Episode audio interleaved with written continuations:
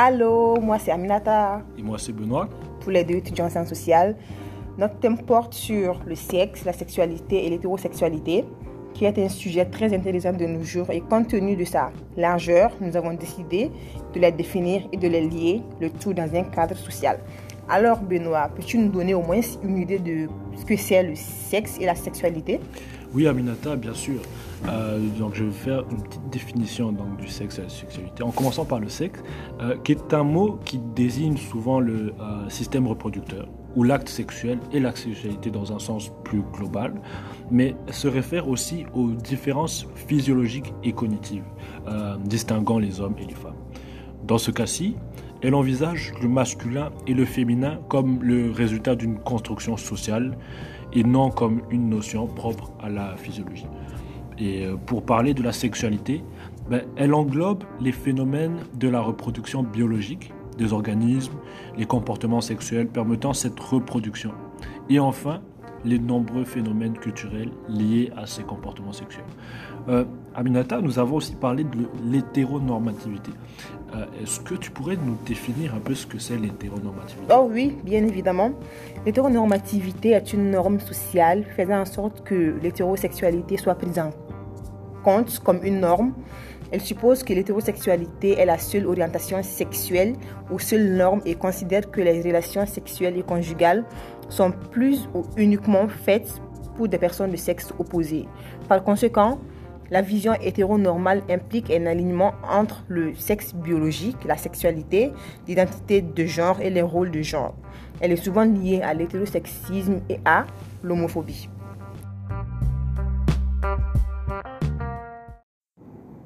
Alors oui, Aminata, donc euh, comme on l'a dit, sexe, sexualité, euh, hétéronormativité, trois, donc, trois concepts très intéressants. Est-ce que tu peux faire un lien avec ces mots?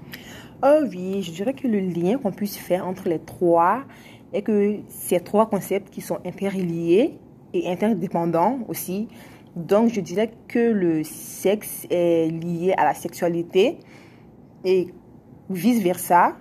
Donc, du coup, je dirais aussi que l'hétéronormativité vient les englober général. Oui, c'est vrai, ça fait du sens. Euh, c'est vrai que les gens, souvent, ben, ils vont souvent mettre sexe et sexualité ensemble. D'après définition que j'ai donnée, il y a des différences, mais ça n'empêche pas que ça reste, euh, ça reste super interdépendant. Comme, euh, oui, très complexe, oui. Oui, c'est vraiment un sujet complexe. Ça va, très, ça va vraiment être intéressant d'étudier ça, Aminata. Oui. Alors, Benoît, dans quel paradoxe placerais-tu l'hétérosexualité? Alors, l'hétérosexualité. je pense que tu veux parler de l'hétéronormativité. Ah ouais, en général. oui, c'est souvent, mais c'est ça. L'hétérosexualité, d'ailleurs, c'est ça. La plupart des personnes euh, ne connaissent pas forcément le terme hétéronormativité. C'est quelque chose, euh, on va dire, d'assez nouveau. Euh, ben, je vais t'expliquer un peu ben, le paradoxe que je placerai sur l'hétérosexualité. Ben, c'est en fait cette idée que, disons, le couple doit s'apparenter à un couple hétérosexuel, forcément. C'est-à-dire que euh, tu sais, depuis qu'on est petit, oui, on va se marier, on va faire des enfants, etc. Bien sûr. Mais cela induit le fait que qu'on va faire de la discrimination envers les autres orientations sexuelles. Euh, les autres identités sexuelles, tu sais, il y a, euh, nous avons les gays, les lesbiennes, les transgenres, la communauté LGBT+. Exactement. Ce qui se passe quand on ajoute cette notion de norme ou de normativité dans le mot hétérosexuel. Parce que voilà, c'est hétérosexuel, mais on a une norme, normativité. Je comprends, ouais. on crée une, une, sorte de distance critique à l'intérieur du mot lui-même. C'est très intéressant. Donc, on crée une sorte de distance à l'intérieur du, du, mot lui-même, c'est-à-dire que c'est l'hétérosexualité qui se regarde elle-même comme étant normée. Ok Le mot hétéronormativité nous permet également d'identifier où sont les problèmes la façon dont on peut reproduire certains schémas d'oppression. Cela nous permet aussi de nous affranchir de ces éléments pour justement vivre sa vie comme on le veut. Euh, je ne sais pas si tu comprends ce que je veux dire. il est de même pour euh, le concept de binarité. Donc, binarité, tu as, déjà entendu parler de la un binarité? peu, un peu, oui. Donc, c'est ça, la binarité, bon, par définition, désigne le fait qu'il existe que, que deux genres, donc homme et femme. Bizarre. Alors que ce n'est pas le cas. On est d'accord C'est beaucoup plus vaste que ça. Par exemple, une personne binaire peut être euh, les deux, c'est-à-dire qu'elle peut se définir avec une fluidité homme ou femme. Ouais, comme euh, la prof, elle a dit en classe, il ne faut pas associer le genre au sexe. Exactement, oui. Selon ce qu'elle ressent, ce qui est... Bon, c'est que ça renvoie à des questions qui vont au-delà de la question même de la sexualité. C'est ça, le, ça le plus drôle. Et du genre à une façon de penser qui est propre au monde occidental. C'est comme s'il n'y avait juste le bien et le mal, ou encore juste le noir et le blanc, ou juste le jour et la nuit. Mais et on va, on va les penser comme des choses qui s'opposent alors que ce n'est pas censé être comme ça. Donc c'est un peu, c'est, c'est vraiment très complexe. C'est un sujet que j'adore. biologiquement, désolé, la binarité ne devrait pas exister. Ok? Nous savons tous qu'il y a également des personnes intersexes. Euh, par exemple, ce sont des gens nés avec des caractéristiques qui ne correspondent pas avec l'idée que l'on a du masculin ou du féminin. C'est une variation tout à fait naturelle, mais ce sont malheureusement des pensées qui sont habitées par une majorité de personnes, et cela peut facilement devenir un cas discriminatoire pour les personnes transgenres. Et cela depuis toujours, hein. écoute, dans toutes les sphères de la société. Ben, je vais te donner un exemple. À l'école, par exemple, depuis qu'on est tout petit, on nous apprend que, bon, c'est pas qu'on nous apprend, mais oui, les filles, vous allez apprendre le, euh, donc le crayon rose pour dessiner, et puis les garçons, vous allez prendre le crayon bleu. Ok? Ça contribue indirectement à accentuer la notion d'hétéronormativité par le biais du sexisme. Les jeux notamment. Euh, c'est pareil à la maison, dans les sociétés, on va dire, traditionnelles. Les garçons jouent dehors au football et les filles sont souvent à la maison à faire la vaisselle ou la lessive ou alors font des jeux de, de poupées, c'est toujours dans le, dans le sens où il faut se préparer à l'avenir, à, à, prendre soin de son mari. C'est un peu euh, donc poussé en fait à la normativité donc, ils ont, genre, ils ont plus genré l'hétéronormativité comme on le voit toilette homme, toilette femme. Exactement. Exactement, tout compris. Donc, quelque part, l'hétéronormativité est fortement liée aussi à l'homophobie, ok, qui sont comme le sexisme, des formes de discrimination sociale euh, qui devraient d'ailleurs ne pas avoir lieu dans la société. On est d'accord sur ça. Euh, mais je veux te poser une question, Aminata. Par rapport à ces personnes euh, de sexualité différentes, comment peut-on ben, comment peut-on les définir? Je dirais alors que ta question est très pertinente parce que historiquement dans les pays religieux, genre chrétiens, musulmans, plusieurs, je dirais que les autres types de sexualité comme l'homosexualité mhm. dans les deux sexes, que ce soit l'union de deux hommes et de deux femmes, mhm. sont, un tabou. Donc il n'y a que l'hétérosexualité qui est licite car dans la religion, la sexualité est une chose complexe avec plusieurs normes. C'est vrai. Ouais, par le fait qu'elle doit se passer uniquement entre une femme et un homme, une des mariages ou autre chose. Donc, d'une manière, je dirais que l'on est reconnu comme une femme que si l'on est avec un individu de sexe opposé, mhm. comme un homme, et non le contraire, vice-versa. Donc, euh, avec ce genre de normes incluses par les différentes religions, dans nos vies et dans nos pratiques, et aussi en grandissant avec ces règles religieuses Et, en étant pratiquant d'une de ces religions. Donc, ils ne peuvent pas adhérer à ce genre de sexualité. Et aussi dans la société, ces personnes-là reçoivent des traitements différents des hétérosexuels, comme le fait que plus généralement, je dirais au, au Mali, en Afrique, je vois que les, les personnes de les personnes homosexuelles sont ignorées, ils sont tabassés. Oui. Ouais, comme euh, le cas d'un certain, le gars le plus célèbre qui s'appelle, euh, je ne dirais pas de nom parce que un monsieur X a été lynché en Côte d'Ivoire juste parce que ah, juste, parce qu'il est gay. ouais. Mais c'est un cas qui, qui, arrive dans plusieurs pays. Par exemple, moi, euh, j'ai entendu parler d'un cas en Ouganda.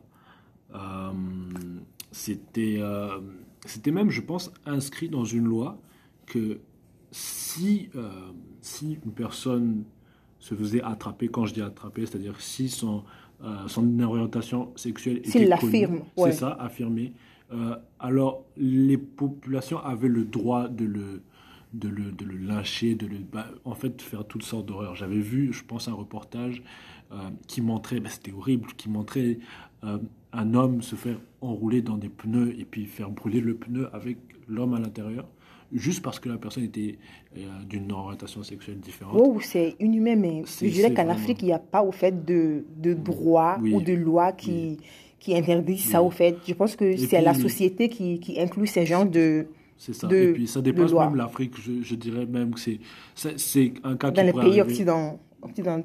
Occident. Oui, ça pourrait. Je pense que ça, ça, ça dépasse le cadre de l'Afrique. Euh, le Moyen-Orient aussi, il y, a, il y, a, des cas comme ça. Mais je, oui, je comprends ce que tu, je ouais. ce que dis. Donc du coup, ces personnes subissent toutes sortes d'insultes et ces personnes euh, aussi sont considérées comme une source de honte pour leur famille. Tu vois, ils sont, sont abandonnés. Et néanmoins, pour la société de même, car c'est une, euh, une chose qui est mal vue et intolérante. Et même des fois, quand certains phénomènes apparaissent dans le dans le pays, mhm. ils le lient directement à l'homosexualité. Parce qu'ils disent que c'est une chose qui est contre nature, tu vois. Donc, généralement, on remarque que certains pays qui, qui sont aussi dotés d'une vision positive par rapport à l'homosexualité ont essayé de convaincre les États laïcs d'adopter une loi pour reconnaître les droits des homosexuels comme les LGBT+. Bah, Ce qui a été évidemment refusé par les mosquées et les églises, car euh, ce n'est pas conforme aux valeurs ni aux traditions des pays. C'est pourquoi même on remarque que généralement dans la politique en Afrique, il n'y a pas de personnes LGBT. Genre, tu peux pas, genre en fait, même être, être gay en Afrique, c'est vu caché. Parce que genre, quand tu t'affirmes, tu subis plusieurs choses, on peut te, te tuer, brûler ta maison. Oui, c'est ça. Donc je pense que même s'il y en a, ils vont sûrement pas l'affirmer de peur de, par exemple, perdre non seulement leur statut, mais aussi leur vie. Oui. C'est ça. Donc, c'est. C'est vraiment un sujet tabou euh, dans ces pays-là, comme tu le disais plus tôt euh, dans, ouais. la discussion. Ces personnes-là sont des personnes minorisées, ils sont exclus, ils sont stigmatisés. Il y a... C'est ça, oui. Alors, Benoît, la question est que euh, quels sont les, les concepts, néanmoins les théories que l'on peut tirer de l'hétéronormativité euh, Donc oui, je vois ce que tu veux dire. Tu parles des concepts qu'on peut mettre en relation. Ben, comme ça, je, la première chose qui me vient en tête, je parlerai du patriarcat. Euh, pour définir un peu le patriarcat, euh, bon, la question de la domination masculine, elle est universelle. Cela a été montré par les anthropologues. On sait que la question du matriarcat n'existe pas. Toutes les sociétés sont patriarcales, c'est-à-dire qu'il existe une domination euh, masculine, une domination des hommes sur euh, les femmes et euh, sur les enfants notamment.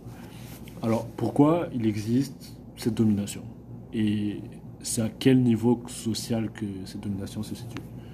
Elle se situe tout d'abord au niveau du pouvoir politique. aussi économique. Pouvoir économique, c'est ça. Et religieux aussi. Religieux, oui. Toutes ces places, ces positions sociales sont très cruciales dans, dans la société aujourd'hui. Les femmes, par contre, ont été cantonnées justement à ce domaine de domestique. Euh, donc la maison, les enfants. C'est vraiment ça. Comment s'explique cette euh, domination euh, masculine? On pense qu'elle est juste liée à la différence des sexes, en fait et en même temps au fait que les femmes, euh, le corps des femmes est le lieu de la reproduction et le lieu où se font les enfants. La gestation, l'accouchement, euh, la lactation. Donc euh, le fait que l'enfant, pour subsister, a besoin de lait les premières années. il est donc attaché au corps de sa mère. Donc, le corps des femmes est absolument essentiel pour la reproduction sociale. C'est donc un bien précieux euh, et les hommes se sont appropriés le contrôle de la sexualité des femmes et de leur reproduction, en même temps en les cantonnant aussi à ce domaine pour pouvoir justement euh, se reproduire la société, tout en euh, comment dire, tout en contrôlant les sphères, les sphères qui étaient les plus valorisées socialement. Donc, je dirais que genre cette euh, domination masculine est, est faite sur le corps des femmes. C'est c'est ça. c'est Genre le fait que les hommes essaient de s'approprier la sexualité et le corps des femmes en quelque sorte par rapport à, à la reproduction. Oui, Par le simple fait que les femmes sont, faites, sont juste faites pour reproduire. c'est C'est ça. fait pour les tâches domestiques, rester à la maison, C'est ça, c'est travailler. vraiment ça.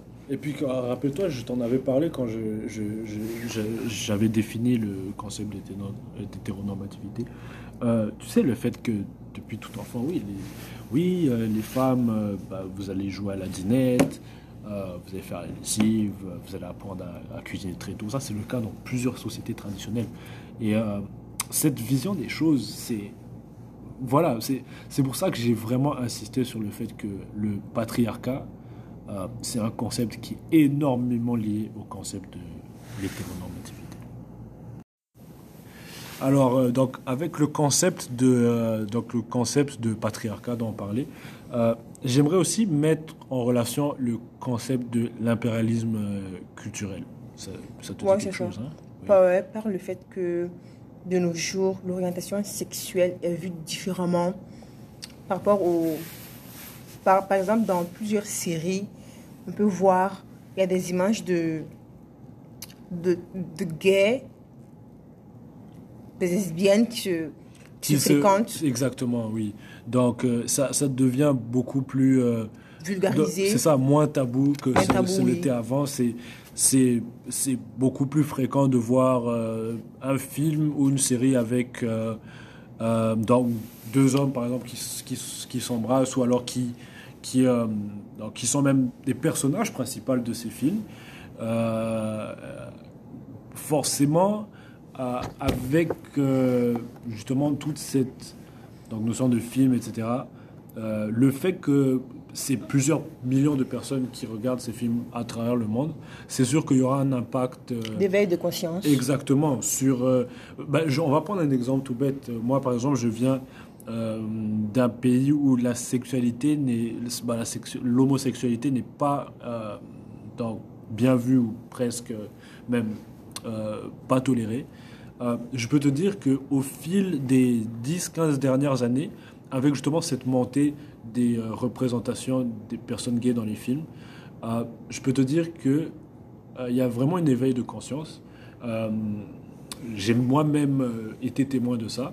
Euh, on peut sortir souvent, on va dire, dans un restaurant ou euh, en plein supermarché, et puis tu vas voir deux personnes euh, gays et qui vont quand même l'affirmer euh, avec moins euh, de peur qu'ils Peu de pression. exactement qu'ils sentaient avant.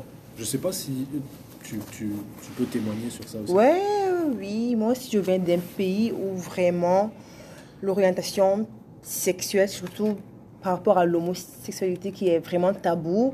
Mais tout récemment, j'ai vu certaines vidéos qui, qui genre, genre dans la vidéo, on pouvait voir des homosexuels dans la rue, qui se promenaient en toute liberté, sans peur ni crainte d'être lynchés, d'être frappés ou tués. C'est ça. Ah, donc, grâce à, aux, aux séries, au théâtre, Mais à a- plusieurs choses Oui, il y a comme un éveil de conscience. de conscience, oui. Donc, même euh, si c'est pas toléré, c'est un peu plus complexe. C'est ça, c'est ça. Et euh, euh, d'ailleurs, j'avais, euh, j'avais lu quelque part, ça c'était le cas de, l'Ouganda. Euh, c'était, bah, je pense que j'en avais parlé euh, plus tôt. Euh, finalement, le gouvernement a finalement décidé de ne plus donc, permettre à la population d'attaquer une personne juste par son, donc son orientation sexuelle. Ce qui n'était pas le cas avant. Euh, on pouvait attaquer une personne, une personne gay ou euh, lesbienne et ne pas être poursuivi en justice. Ouais. Euh, donc, le fait que ces choses ont changé prouve qu'en effet, même dans les pays où euh, l'homosexualité reste tabou, quoi qu'il en soit, il y a quand même une sorte de, de, de- ouais, d'éveil de conscience, comme En fait, je pense que la société qui. Qui je, je pense que la société même qui a inséré ces, ces, ces sortes de normes essaie maintenant et de nos jours de changer de, de vision, tu vois. C'est ça. Ouais. C'est ça. Mais on va prendre un, autre exemple. Euh, tu connais euh, Hélène DeGeneres? Pas trop. Oui, c'est donc c'est une présentatrice américaine. elle a une superbe plateforme, elle a une superbe émission. Euh, elle invite donc des stars de partout dans le monde, des personnes de grande influence à son émission pour soit faire des présentations de projets, d'albums, de films, des hommes politiques. Barack Obama, d'ailleurs, a été à son émission. Et c'est une femme euh, membre euh, justement du, du LG, LGBT. Et grâce à sa plateforme, elle a non seulement éveillé les consciences, ce qui est une bonne chose, mais en plus, elle a elle a permis aux personnes comme elle à, s'affirmer et à ne plus se cacher, comme c'était le cas euh, à son époque. Euh, je trouve que c'est un très bon exemple de cet impérialisme culturel.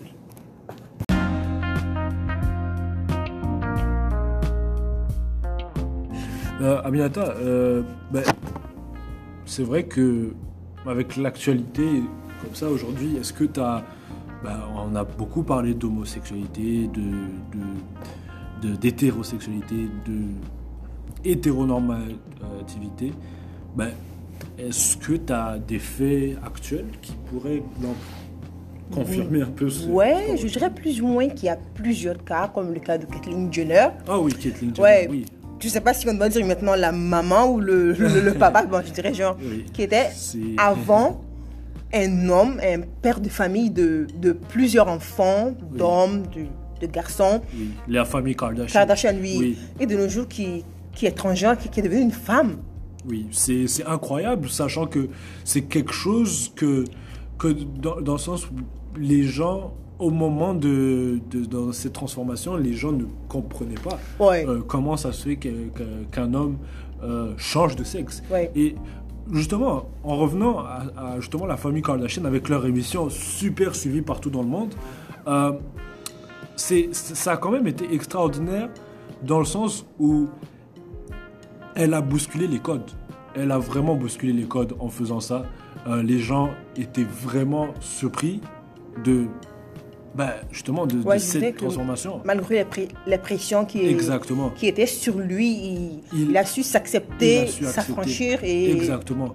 Et, non, et quand, quand on voit aujourd'hui l'impact que, que Caitlyn Jenner a euh, dans la communauté euh, LGBT, c'est ça, transgenre, c'est incroyable comment euh, les gens s'affirment de plus en plus. Il y a beaucoup moins de discrimination à l'égard de, de, ces gens-là. D'ailleurs, il y a plusieurs personnes qui n'étaient pas au courant que, que c'était même envisageable. Oui, et je dirais euh, aussi c'est aussi grâce à, à elle aussi que ça. les, les homos qui étaient cachés commencent à, à s'affirmer aussi. À s'affirmer, c'est exactement ça. Euh, un autre fait d'actualité auquel on pourrait parler, euh, Récemment, il y a eu en Belgique, euh, tu sais, il y a eu l'acceptation.